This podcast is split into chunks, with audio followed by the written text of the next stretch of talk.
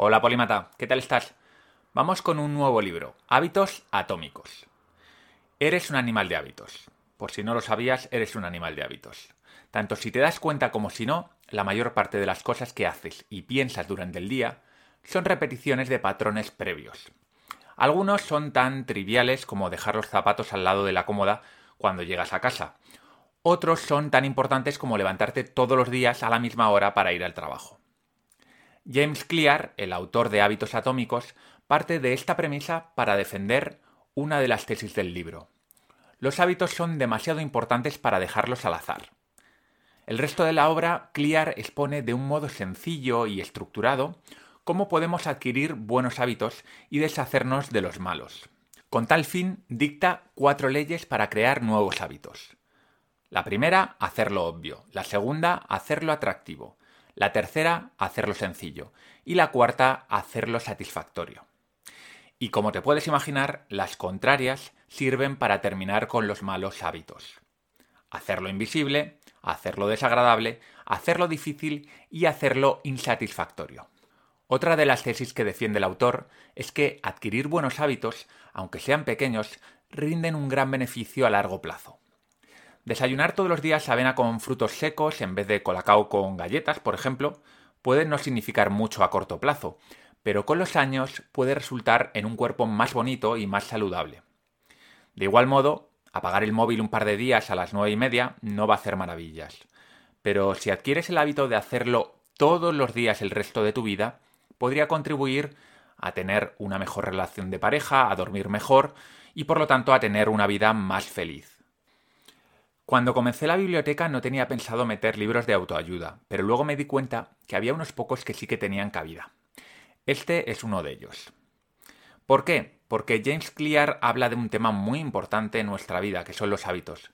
El motivo es que los hábitos son parte importantísima de nuestra vida y conocer cómo funcionan y conocer cómo podemos modificarlos me parece clave.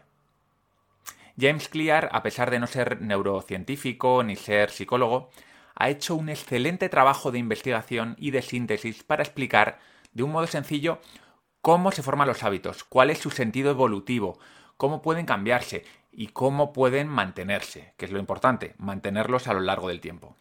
¿Cómo vas a leer este libro? Bien, Hábitos Atómicos es un libro prescriptivo. ¿Qué significa esto? Bueno, pues significa que no tiene como objetivo que disfrutes de la lectura ni tampoco que aprendas cuestiones teóricas. Es un libro orientado a la acción.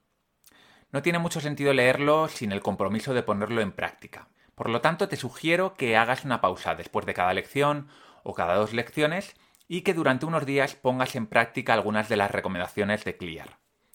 Organízate como quieras, pero recuerda que sin la práctica este libro no tiene demasiado sentido. Sin la práctica pierde el 90% del valor.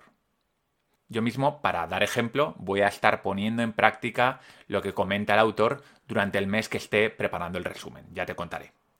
Bien, estamos ante un libro sencillo de leer, no muy extenso, aunque yo creo que se podría haber resumido un poco más, pero bueno. Tiene una cosa que me gusta mucho y es que el autor hace una síntesis de cada capítulo al final, por lo tanto es muy fácil eh, releer el libro en una hora, simplemente yendo a los resúmenes. También sirven estos resúmenes como un lugar donde ir cuando se nos olvida algún punto en concreto, no tener que releer el capítulo entero. Si por lo que sea no tienes tiempo para leer el libro entero, yo te recomiendo que te lo leas todo, excepto la última parte, que es la de tácticas avanzadas, que, creo que está bien, pero que hay otros libros que lo explican mejor. Toda esta parte de cómo conseguir la maestría, mejorar poco a poco los hábitos, todo esto creo que hay otros libros que, bueno, lo enfocan de un modo más extenso y más profundo y que merece la pena leerlo en otros libros. Igualmente, si tienes tiempo, léetelo porque está bien.